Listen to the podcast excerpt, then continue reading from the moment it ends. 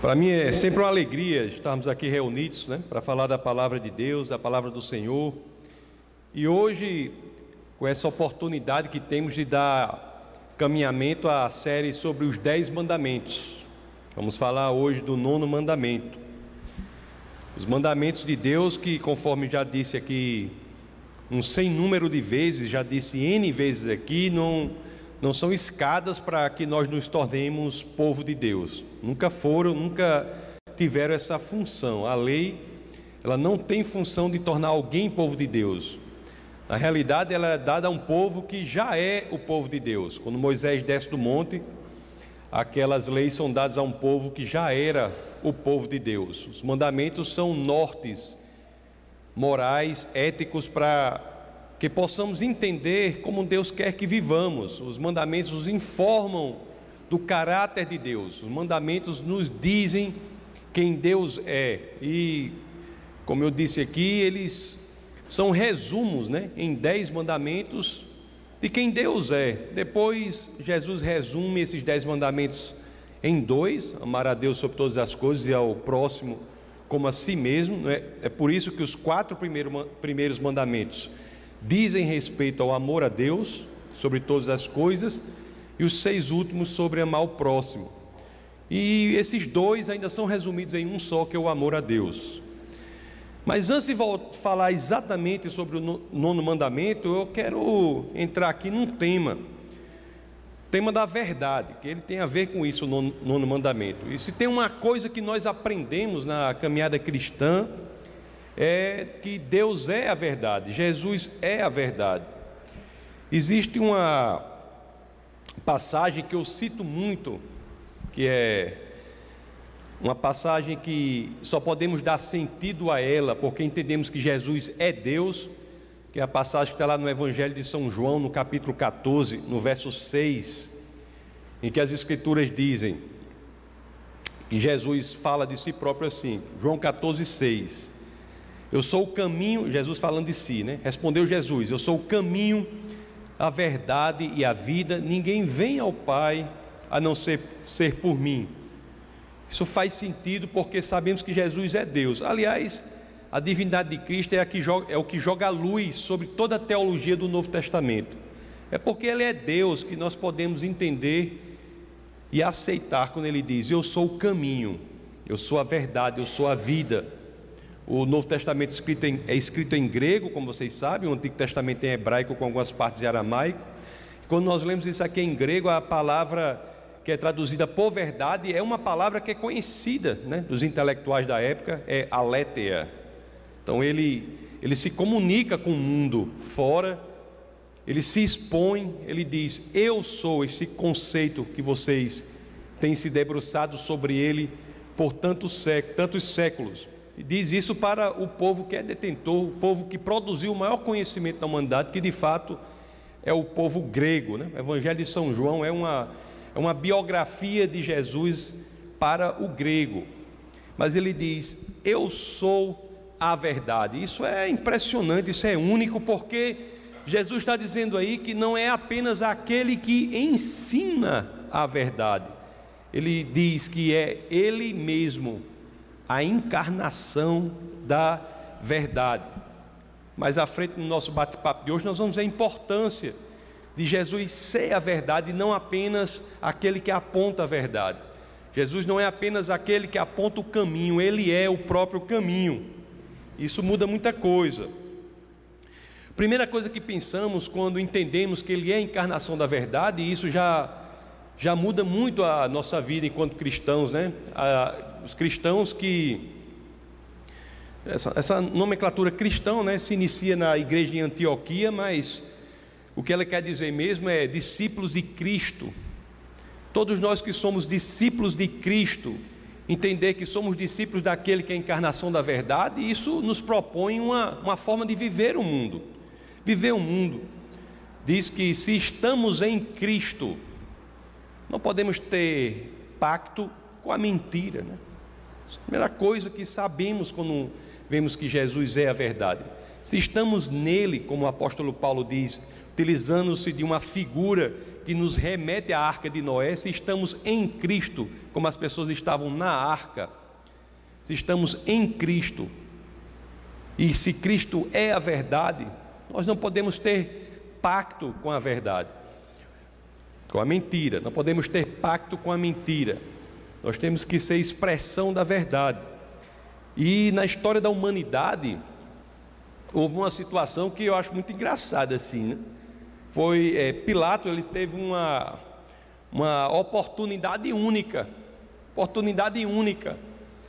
E quando a gente lê esse, essa passagem da história lá, a gente vê assim, meu amigo, ele teve a oportunidade de perguntar, de fazer a pergunta mais importante que existe: o que é a verdade?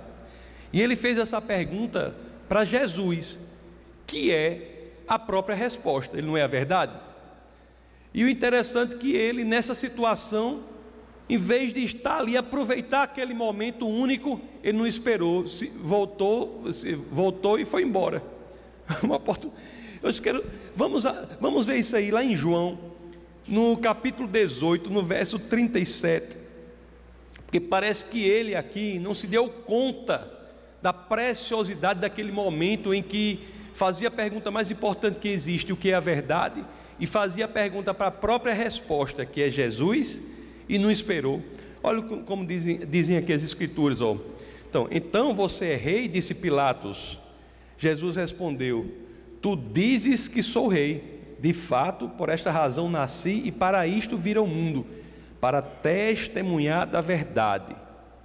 Todos os que são da verdade me ouvem. Aí aqui o verso 38 registra esse momento que, na minha opinião, é a, a, a, é a maior oportunidade perdida da história da humanidade. Quando ele fa, ó, Pilatos faz essa pergunta aqui, ó, que é a verdade?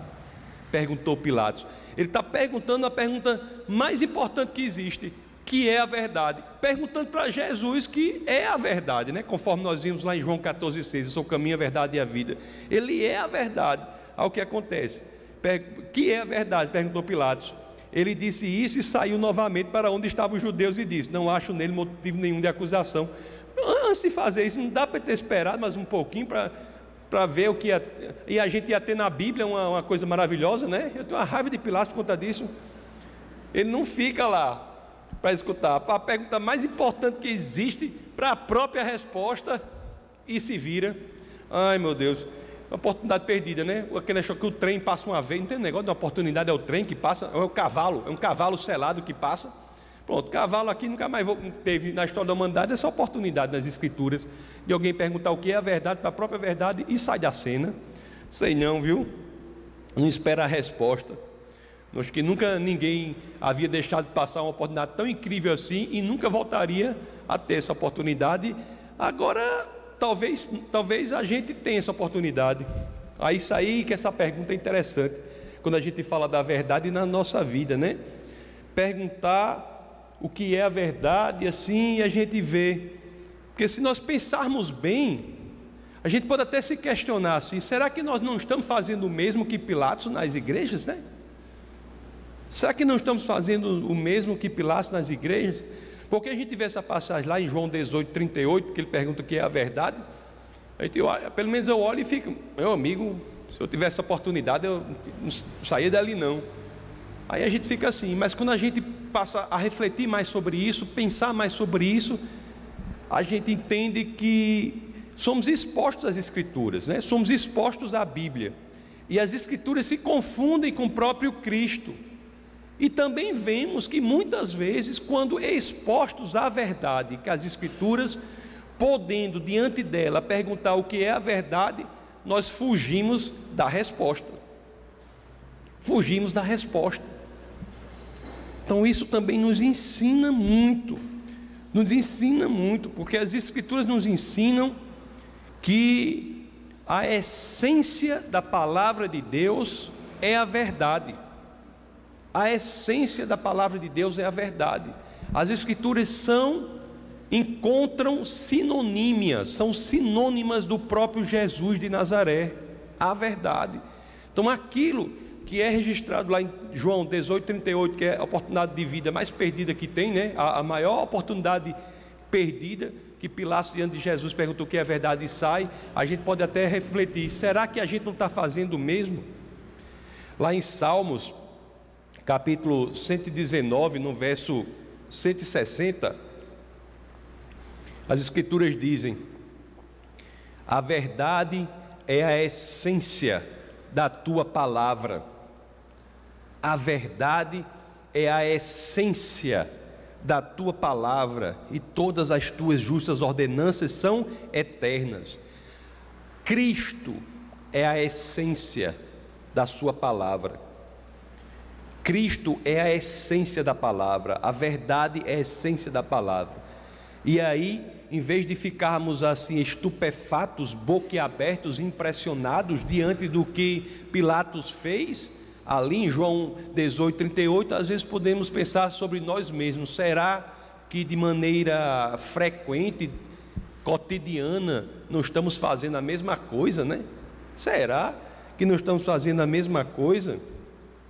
É uma reflexão para que possamos crescer em amor pelas Escrituras, crescer em entendimento do poder transformador das Escrituras, que é a revelação da verdade.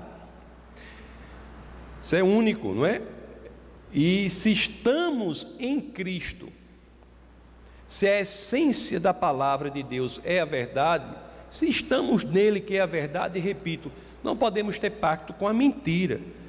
A essência do que falamos, se estamos em Cristo, deve ser, da mesma forma, a verdade. Isso é até uma proteção para nós, porque os mandamentos, interessante, os mandamentos refletem o caráter do Senhor como proposta de vida para aquele que já é o povo de Deus. Eu já disse aqui, os mandamentos não são para que você se torne o povo de Deus, mas são para você porque você é o povo de Deus. Se somos o povo de Deus, temos que crescer em semelhança a Cristo, e o reflexo de Cristo, reflexo do caráter de Deus, está nos mandamentos. Então nós temos que crescer nisso, crescer nisso. Isso nos salva de muita coisa, porque o poder da mentira é um poder devastador. Então, se entendemos a importância de, estando em Cristo, temos de ter como essência do que falamos a verdade, porque Cristo é a verdade, a essência das Escrituras é a verdade. Se entendemos isso, estamos nos resguardando de muitos problemas. Não só crescendo em semelhança a Cristo, que é o nosso, a proposta de vida para nós, né? todos nós cristãos, discípulos de Cristo, no processo de santificação, mas também ingressando num processo de vida plena, porque fugindo daquela ferramenta que nos destruirá, que é a mentira. O Jesus de Nazaré, ele inclusive ele ensinou aqui um negócio que é é radical, é radical. Ele, ele vai dizer que ao mentir estamos fazendo o oposto do que deveríamos fazer quando falamos a verdade e somos filhos de Deus. Ao mentir é o caminho inverso, é querer ser filho do diabo. É duro assim, mas é o que está nas Escrituras, lá em João, no capítulo 8, no verso 44. Evangelho de São João, capítulo 8, verso 44. Olha o que as Escrituras dizem: Vocês pertencem ao pai de vocês, o diabo, e querem realizar o desejo dele. Ele foi homicida desde o princípio e não se apegou à verdade, pois não há verdade nele. Quando mente, fala a sua própria língua, pois é mentiroso e pai da mentira. São é, Agostinho, né, aquele dos pais da igreja, ele ele escreve sobre isso e ele fala uma coisa aqui que, que eu achei interessante ele fala uma coisa interessante. Ele diz assim: a, a, somos todos criados como a imagem e semelhança de Deus. Mas quando ingressamos no hábito da mentira é como que um esforço para nos tornarmos filho do diabo, aí ele diz, por imitação. Não é? Meu filho, por exemplo, Orlando. Orlando tem um andar desengonçado do pai. Quando ele, Orlando está todo desengonçado, é filho de taço, né? Por quê? Tem jeito. É, né? Aí, então, quando o filho, ele puxa o pai, né? Os filhos puxam aos pais.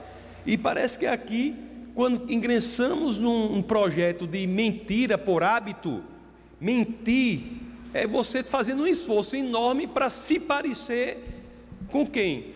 Com o inimigo de nossas almas. Você tá querendo, a pessoa está querendo ser o quê? Filho do diabo, como diz Agostinho de forma genial, na minha opinião. Filho do, do diabo por imitação. Mentir é mesmo, né? Querer ter um estilo de vida que quem tem? O diabo, o inimigo de nossas almas. Não é por acaso, é, meus queridos, que essa estratégia de ataque à verdade é uma estratégia que desde o começo é utilizada pelo inimigo de nossas almas. Lá no jardim foi assim: colocar dúvida sobre a verdade do que Deus tinha dito. Será que é assim mesmo? Será que é assim mesmo? E hoje em dia continua a mesma estratégia, né? O diabo, ele tem, ele tem um problema. Você tem que ter cuidado com o inimigo de nossas almas, porque ele é velho. E ele sendo velho, ele já testou tudo, que ele sabe que dá certo, o que não dá. Ele sabe de tudo que deu certo, ele fica tentando aquelas técnicas que deram certo. E até hoje é assim. Não é? Na minha atividade profissional, eu li todo dia com a ideia dos jovens de que não há verdade absoluta. Eles vêm com esse tempo todo, não há verdade absoluta. Não é uma, uma afirmação até infantil do ponto de vista filosófico, porque basta que você pergunta, pergunte, você tem certeza absoluta disso? Aí o jovem vai saber responder, né? Porque se, se não há verdade absoluta, o que ele está dizendo não, não poderia ser absoluto, é relativo, então não faz sentido para mim. Mas ele, eles, eles têm a convicção de que não há verdade absoluta. E esse relativismo tem mesmo, viu? Isso eu tenho visto. E se não fosse pela igreja do Senhor, eu não sei como é que estaria, não. Porque eu tenho visto a força destrutiva na sociedade contemporânea da ideia do relativismo, de que não há verdade absoluta. O que é certo, o que é verdadeiro, o que é justo, depende de você. É o que o povo pensa. Então as pessoas pensam que verdade e opinião são a mesma coisa. São a mesma coisa. Tem gente que diz, esse negócio está tão grave que o próprio Deus eles querem submeter à opinião deles. A pessoa diz assim: não, eu não creio num Deus que faz isso, faz isso, faz aquilo. Eu já estou cansado de dizer para esse pessoal: rapaz, não, Deus é independente do que a gente pensa que Ele é. Deus não é uma projeção dos nossos quereres, das nossas vontades, dos nossos desejos, dos nossos pensamentos ou crenças, não é. Não ah, depois de 400 anos de silêncio, aí lá vai Deus aparecer para Moisés naquele aquele mato tocando fogo lá, no arbusto flamejante, na sarça ardente. Aí Moisés pergunta: Eu digo o que, Deus? Quando o pessoal perguntar quem é, eu vou dizer o que? Que é quem? Aí Deus vai dizer: Diga, eu sou o que sou, se diferenciando dos deuses do Egito, Osíris, Ra, tantos outros que são projeções dos desejos, das vontades das pessoas. Eu sou o que sou, independente do que você quer que eu seja.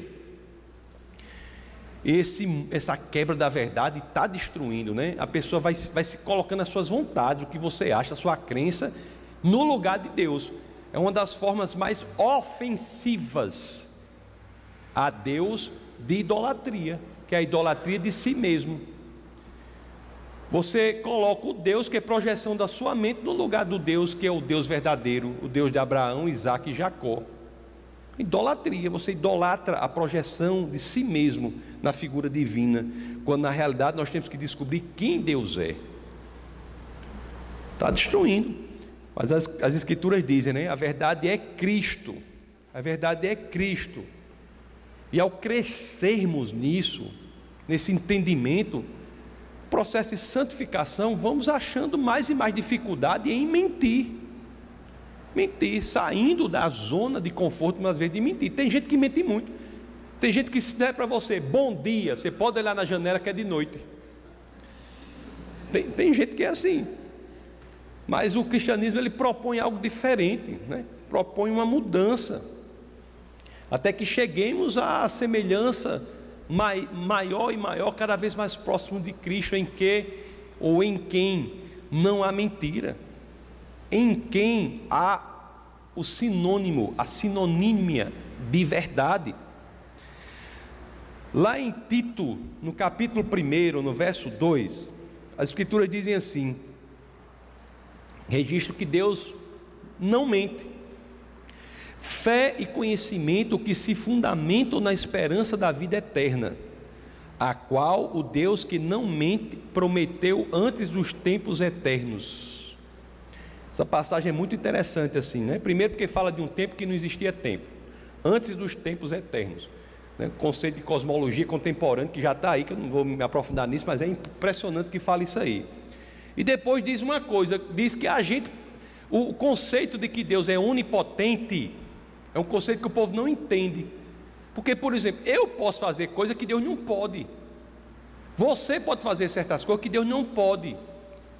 Que é o que? Mentir. Mentir.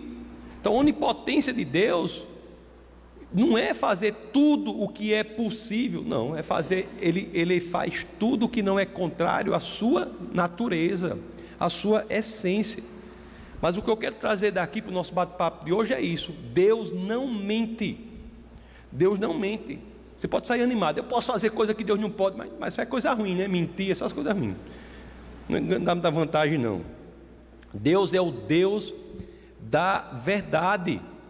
E é por isso, pessoal, que eu quis fazer, gastar um, aplicar um tempo relevante do nosso, nosso tempo de hoje aqui, para fazer essa introdução sobre a verdade, porque o, o nono mandamento, na realidade, se você fizer um raio-x sobre ele, for buscar o princípio, a essência que está ali, é este elemento do caráter de Deus, que é ser a verdade. E da mesma forma como o caráter de Deus é ser a verdade, e está no mandamento, ele coloca para nós um desafio, que é o desafio de sempre falarmos a verdade. Então, dito isso, vamos ao texto base do nosso bate-papo de hoje, que é, está em Êxodo, no capítulo 20, no verso 16, que é o nono mandamento. As Escrituras assim dizem: Não darás falso testemunho contra o teu próximo, não darás falso testemunho contra o teu próximo. Quando nós lemos isso aí, nós, nós vemos assim que a primeira, a primeira preocupação desse mandamento é, me permita dizer, de índole jurídica. É, é de fato. Porque naquela época, uma época em que a criminologia não tinha os meios de prova que tem hoje, né? Não tinha DNA, não tinha investigação de impressão digital, não tinha, não tinha nada disso. Então, a prova testemunhal era de suma importância, suma importância. Tem essa preocupação jurídica. Deus já estabelecia aí o grande perigo do falso testemunho. O grande perigo do falso testemunho. De fato, é, hoje ainda é tanto assim, né, que, o, que o, a legislação brasileira ela tem um, uma, uma passagem lá que que tipifica, que diz que é crime o falso testemunho, do artigo 342 do Código Penal. Diz que o falso testemunho é crime. Então também vemos isso aí. Mas o princípio aqui nas Escrituras é mais amplo do que isso. Tem a ver com a verdade.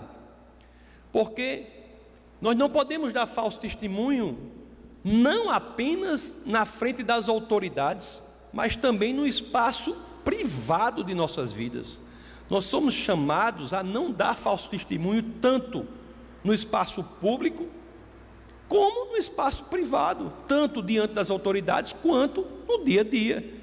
Nós somos chamados a perseguir, perseguir a verdade. O livro de Êxodo, no capítulo 23, no verso 1, traz uma vertente mais ampla deste, deste nono mandamento. Como diz assim, né? Ninguém faça declarações falsas e não seja cúmplice do ímpio, sendo-lhe testemunha mal intencionada. Então, nós temos a conjunção aqui Então ninguém faça declarações falsas. Isso é uma orientação para nós. Devemos nos ater à verdade. Aí vamos pensar na prática, porque os mandamentos para a pessoa que não se debruça muito sobre eles, às vezes a pessoa lê assim e acha uma coisa longe. Mas quando nós pensamos, eu sempre tenho dito, temos que ter cuidado, porque há situações em que eles batem a nossa porta. Que eles batem a nossa porta. Há várias formas que somos tentados a dar declarações falsas. Eu acho interessante que o pessoal diz assim, né? Você não, de, você não deve dizer pelas costas de uma pessoa aquilo que você não diria face a face com ela. Não é, não é correto isso?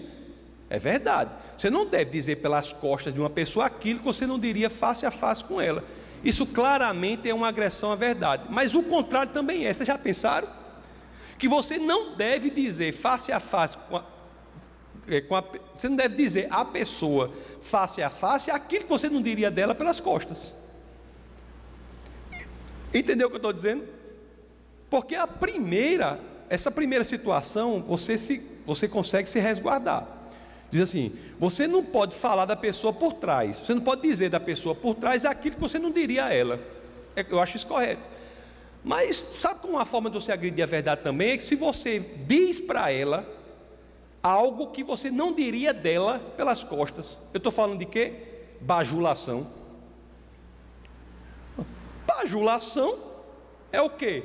É um atentado à verdade. Você não deve dizer para a pessoa aquilo que você não diria dela pelas costas dela. Pode chegar para a pessoa e dizer, você é isso, elogiar, elogiar, se você não diria dessa, a mesma coisa dessa pessoa pelas costas. Está cheio de bajulador o mundo. Existe bajulação gospel. Existe tudo no mundo. Isso é um atentado à verdade. Você não diga para uma pessoa na face dela aquilo que você não diria dela pelas costas. Bajulação está tão grande, tem uma situação que a pessoa chegou e disse assim, né? Uma, uma história, né? Eu ouvi essa história, não sei se é, se é verdade, espero que não seja. Mas eu ouvi essa história, né? Falando a verdade, contar uma história que não é verdade, só a única saída é se eu, se eu disser que eu não sei que é verdade, né? não estou dizendo que é verdade. Mas a pessoa chegou e fez assim para outro: Doutor, queria bajular a pessoa. Ele fez: Doutor, o senhor é a segunda pessoa mais importante da minha vida. Aí o, o cara lá, acostumado a só, ficou assim, disse, não. Aí, aí perguntou, mas quem é a primeira? Ficou com raiva o rapaz, quem é a primeira? Aí o, o, o, menino se saiu assim, não, doutor, a primeira é quem o senhor indicar. a primeira é não pode, não é? Isso é uma forma de agredir a verdade. Outra forma de agredir a verdade, de não estar firme com a verdade, é o exagero. Exagero. Você contar uma história de si próprio, enaltecendo certas coisas só para causar boa impressão, quando na realidade não aconteceu. É? Lá no sertão tem isso. No sertão tem muito isso. Né? O pessoal chega e diz: Rapaz, eu vim, encontrei uma onça. E fiz não sei o que na, não sei o que na onça, me atraquei com a onça, não sei o que. Se você for ver a realidade, ele deu uma carreira, né? Como diz lá. deu uma carreira, jogou um, um pedaço de pau na onça, saiu correndo, mas disse que enfrentou a onça. O exagero é outro, né? Exagerar para rece receber honra, crédito, para é, receber elogio, né? É uma forma. E a mais famosa, né? Uma das mais famosas, só citando algumas, mas que há a tentação de nós sermos é, agredir, nós agredirmos a verdade, o mandamento da verdade é a fofoca, né? Fofoca você transmitir informação sobre outra pessoa que você nem sabe se é verdade. E a fofoca você tem que saber. Se você vai dizer algo sobre outra pessoa, saiba se é verdade. Né? E procure também saber os motivos daquilo. O, na área do direito e outras áreas também, o pessoal fala uma coisa interessante. E é verdade, isso aí é uma coisa verdadeira mesmo, é uma comparação verdadeira. Diz que a fofoca é como você pegar um, um travesseiro daquele cheio de penas. Você já viu um travesseiro que é cheio de pena? Você abre o travesseiro de pena num dia com a ventania e, e solta as penas no ar. Essas penas o vento vão levar, vão levar, é como a fofoca. leva, leva, leva, de forma tal que você nunca vai conseguir reunir essas penas de novo. Então, é, é fofoca é, é, grave. É como soltar um, um, as penas de um travesseiro de pena e depois você não consegue reunir nada de novo. Então, meus queridos, o, a boa notícia é o que? É que é possível sair deste ciclo, deste terrível ciclo da mentira, que às vezes é um hábito, é um hábito, mas é possível sair disso. E para isso nós precisamos nos associar verdadeiramente à verdade, nos associar a Cristo. Vamos pensar na prática como fazer isso.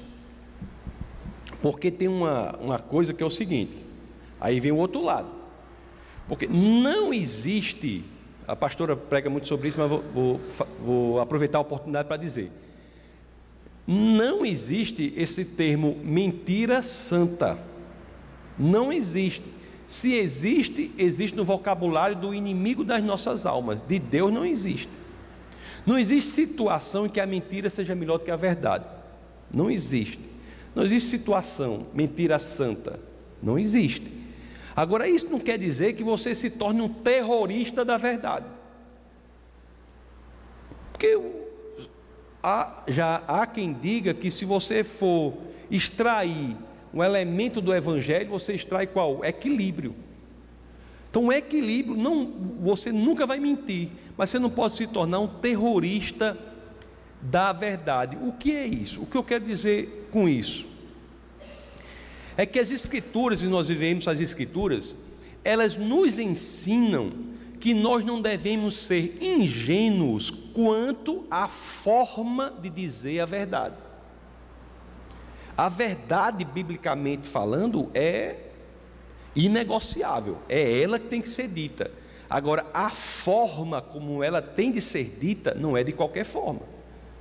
Você pode usar-se da verdade e agir de forma não bíblica, não pelo conteúdo do que é dito, mas pela forma como é dito. Está entendendo isso? Essas escrituras são claras nisso aí. Por exemplo, lá em Efésios, no capítulo 4, no, no, verso 15, nós vamos ver uma das orientações, que são muitas nas Escrituras, de, no sentido de que a verdade deve sempre ser dita em um contexto de amor. A verdade deve ser dita em um contexto de amor, em um contexto relacional. Olha o que as Escrituras dizem: Antes, seguindo a verdade em amor, cresçamos em tudo naquele que é a cabeça Cristo. O, o apóstolo Paulo, ele, ele nos esclarece mais sobre isso, né? lá no verso 29 do capítulo 4 da mesma carta, o apóstolo diz assim: Nenhuma palavra torpe saia da boca de vocês, mas apenas a que for útil para edificar os outros, conforme a necessidade, para que conceda graças aos que a ouvem. Você veja, nós temos que falar a verdade, mas existem outros filtros do método como essa verdade deve ser exposta, deve ser entregue.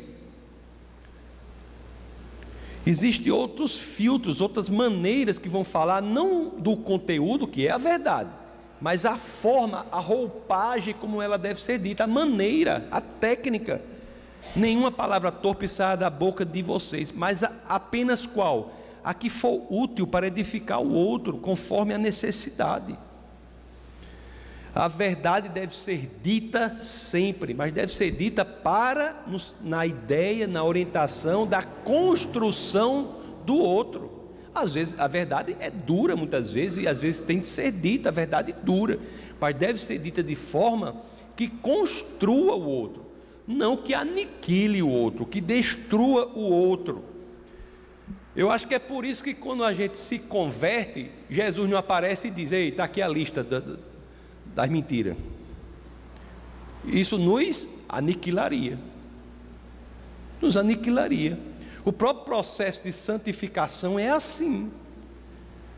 Nós nos entregamos ao Senhor e passo a passo somos transformados em nosso comportamento, não é? É o que eu vivo dizendo aqui. Você pode vir para Cristo da forma que você estiver.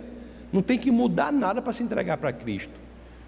Pode ser quem for, Osama Bin Laden, pode ser o terrorista, o massacre, pode ser o especialista no massacre da, da, da como é que é negócio, do alicate de unha.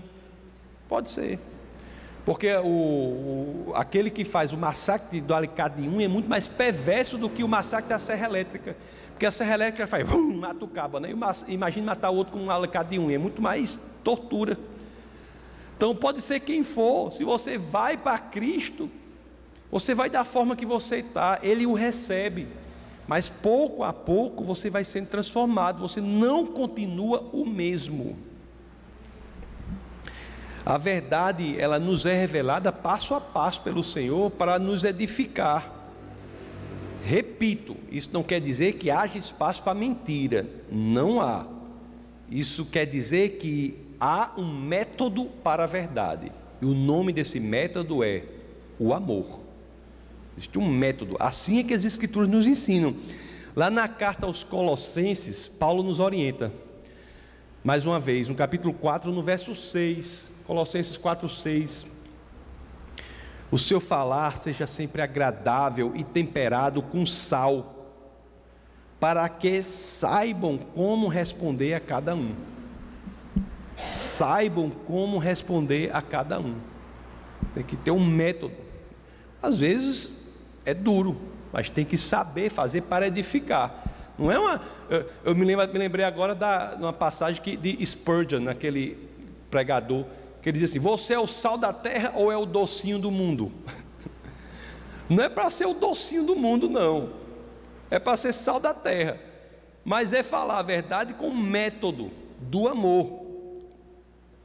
Há o um aspecto também importante aqui, isso aqui tem a ver com o fato que eu falei no começo de que Jesus, ele não apenas aponta a verdade, mas ele é nele próprio, em si próprio, a verdade. Porque o conhecimento da verdade, ele exige um, um, um agir, um, um aspecto da obediência à palavra de Deus. Isso é curioso demais nas Escrituras, porque isso explica para a gente que pode ser pode ter, tem pessoas que são estudiosos, né? mas não conhecem a verdade biblicamente falando. Olhe só como nós vimos aqui, ó. Eu, isso aí é único, porque Jesus ele nos propõe uma, uma vida livre das amarras da mentira. Ele nos diz que isso é liberdade mesmo.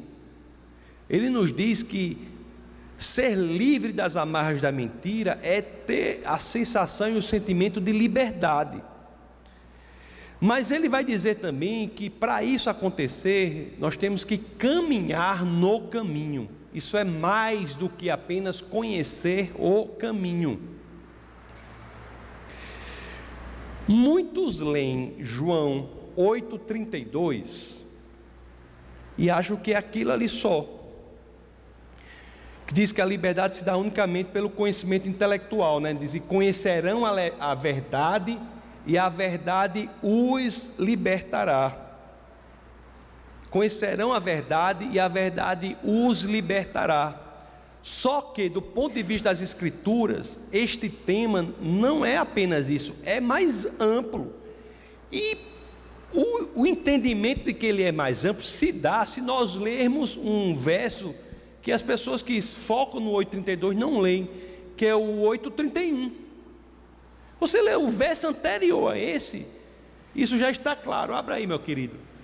Olha o que no verso 831 diz: Disse Jesus aos judeus que haviam crido nele: Se vocês permanecerem firmes na minha palavra, verdadeiramente serão meus discípulos. E, aí o 32, e, existe a conjunção, e conhecerão a verdade, e a verdade os libertará. É curioso que a libertação do ciclo da mentira não se dá unicamente pelo conhecimento intelectual da verdade, mas sim pela disposição em permanecer firme na palavra de Deus. A obediência à palavra de Deus, ela gera uma situação que nossa alma ela é preenchida pela água da verdade, como se fosse uma esponja preenchida pela água da verdade. Isso se dá não apenas pelo conhecimento da verdade, mas pela obediência à palavra de Deus, por ingressar neste caminho, querer caminhar a verdade. Isso tem isso essa, esse conceito se fecha quando nós entendemos o que eu comecei falando. É por isso que a verdade para as escrituras não se resume a um conceito que é compreendido pela mente. A verdade nas escrituras não é um conceito, é uma pessoa. É exatamente por isso. Não é um conceito susceptível à apreensão intelectual unicamente, mas é além disso. Cristo não aponta a verdade unicamente, ele é a própria verdade. Para que nós possamos ingressar nessa lógica escritural das Escrituras, de nos sentirmos livres verdadeiramente, não basta que conheçamos a verdade mas que entreguemos a nossa vida à verdade, que é Jesus Cristo. Um passo de obediência a Cristo, ele gera em nós um entendimento de que a verdade é uma pessoa. Você obedece a uma pessoa que é Deus. E é isso que verdadeiramente nos libertará. É por isso que a verdade não é unicamente um conceito, é uma pessoa. Ah, existe uma, uma explicação na Bíblia que, é, que deixa isso claro. Essa explicação, ela apresenta dois tipos de pessoas. Os, as, os dois tipos de pessoas Cada tipo ouve a verdade. Não é, que, não é que um ouça a verdade e o outro não queira ouvir a verdade, não. Porque existe gente que não quer ouvir a verdade. Mas esse exemplo que está na Bíblia aqui, que eu vou citar, são duas pessoas. As duas se encontram, são parecidas em quê? Elas ambas ouvem a verdade. Só que uma coloca o que ouve em prática e a outra não coloca. Veja que a leitura das Escrituras aqui vai nos passar a ideia de que são duas pessoas que conhecem a verdade no sentido intelectual, mas não conhecem no sentido existencial. Uma ouve, mas não coloca em prática. Aquilo não encharcou a sua alma e transformou a sua existência. Ele não quis. E a outra sim. Eu falo de quê, pessoal? Lá de Mateus, Evangelho de São Mateus, no capítulo 7, no verso 24, não é? Aquela história de um que constrói a sua casa sobre a rocha e outro sobre a areia. Vamos ler, vamos ler do 20, vamos, eu vou quero ler isso aqui que é legal demais. Olha assim, ó. Portanto, quem ouve estas minhas palavras e as pratica, é como um homem prudente que construiu a sua casa sobre a rocha. Quem ouve e as pratica, quem ouve e as pratica é como um homem prudente que construiu a sua casa sobre a rocha. Aí o 25: caiu a chuva, transbordaram os rios, sopraram os ventos. É, esse aqui é pior do que Oklahoma lá, Camilo, que tinha tornado, tinha tudo. Caiu a chuva, transbordaram os rios, sopraram os ventos e deram contra aquela casa. E ela não caiu, porque tinha seus alicerces na rocha. Aí veja o outro. O outro do verso 26 agora, não é que ele não ouviu a palavra, não. Olha o que o verso diz. Mas quem ouve estas minhas palavras, ele também ouviu. Ele também ouviu. Mas quem ouve estas minhas palavras e não as pratica, é como um insensato que construiu a sua casa sobre areia. Caiu a chuva, transbordaram os rios, sopraram os ventos e deram contra aquela casa, e ela caiu, e foi grande a sua queda. E o 28, quando Jesus acabou de dizer essas coisas, as multidões estavam maravilhadas com o seu ensino, porque ele as ensinava como quem tem autoridade e não como os mestres da lei.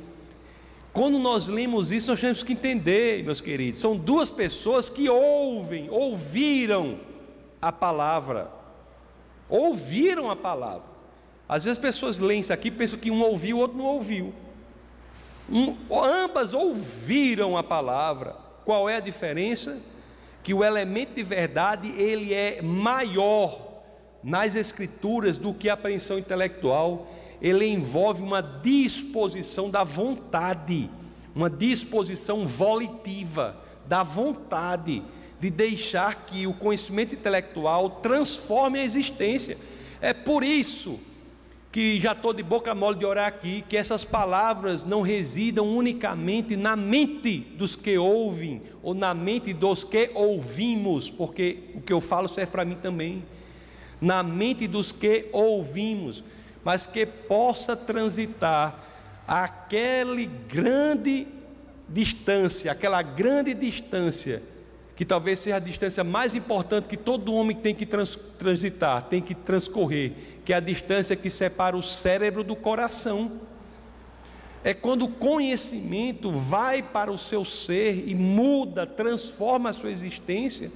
Quando você se torna não apenas conhecedor da verdade, mas fazedor da verdade, operante da verdade, aí sim é que verdadeiramente a gente se torna discípulo de Cristo. É interessante que essas duas pessoas, um é conhecedor e fazedor, um é conhecedor e praticante da, da palavra, o outro é conhecedor e não praticante. Construir as suas casas, né? O cara é como construir uma casa sobre a rocha, o que pratica e o que não pratica sobre a areia. Em tempos de calmaria, quando o vento está fraco, não tem chuva, não tem nada, está tudo bem. Você passa na frente das duas casas, você não vê diferença. Não é verdade? Você pode construir uma casa sem alicerce, se não tiver vento, não tiver chuva, não tiver água, não tem diferença. Você, você, você olha ali, rapaz, essa casa é alto nível, tem diferença. Mas basta ter um terremotozinho, ter uma ventania, ter uma aguinha passando, uma chuva, Basta ter uma coisa dessa, a diferença entre uma casa e outra será mais do que evidente. Aqui é construída com alicerces sólidos, ela permanece, ela passa pelo problema. Aqui não é, se destrói. É o que a gente prega aqui também, muitas vezes nos cultos de quarta-feira. Demonstra o quê? Quer que cansado de dizer aqui? que não há nenhuma garantia, meus queridos, de uma capa a outra da Bíblia, não há nenhuma garantia que você não vai ter problema. Eu digo até o contrário.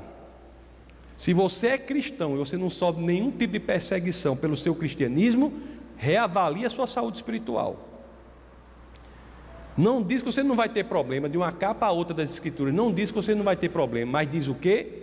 Que se você está em Cristo, se você é praticante da palavra do Senhor, você mudou a sua vida, você entregou sua vida a Ele, você passará pelos problemas com a paz que excede todo o entendimento.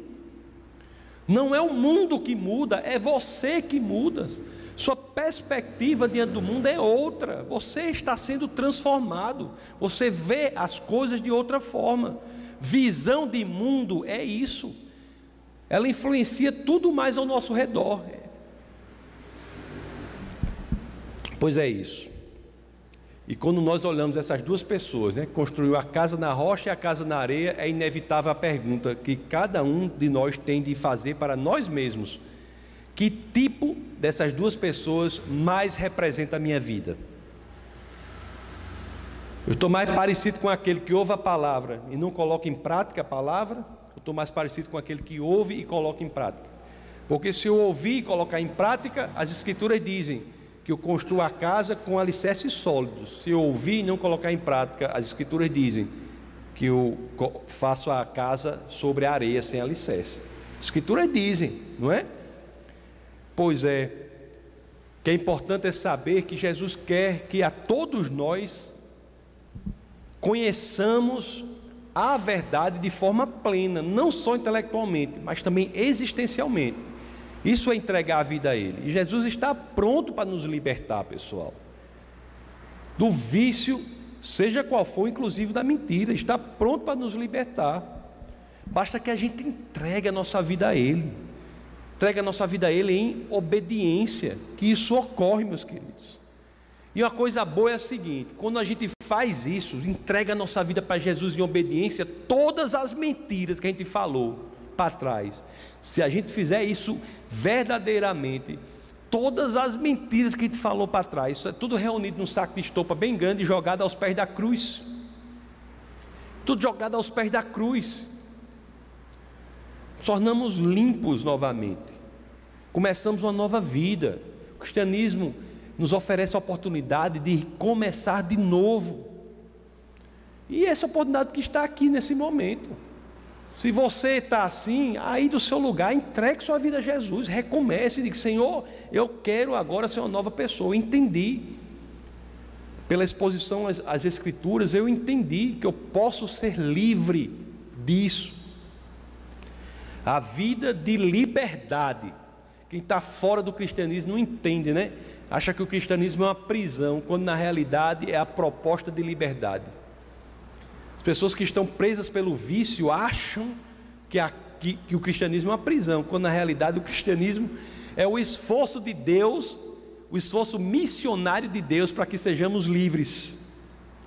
Vida de liberdade, conquistada pela própria verdade, que é Cristo Jesus. Depende de quem para que isso ocorra? Que dependia do JC, Jesus Cristo, já foi feito. Depende unicamente de você. Unicamente. Conhecer, obedecer, liber, libertar-se. Esta ordem. Conheça plenamente. Esta, meus queridos, o que tange a verdade, é a mais bela das propostas. A proposta de Deus lhe dar tudo, a liberdade, por meio do conhecimento pleno da verdade e não quer nada em troca, senão a sua sinceridade, que encontra a materialização numa vida de obediência a Ele. Dito isso, vamos orar.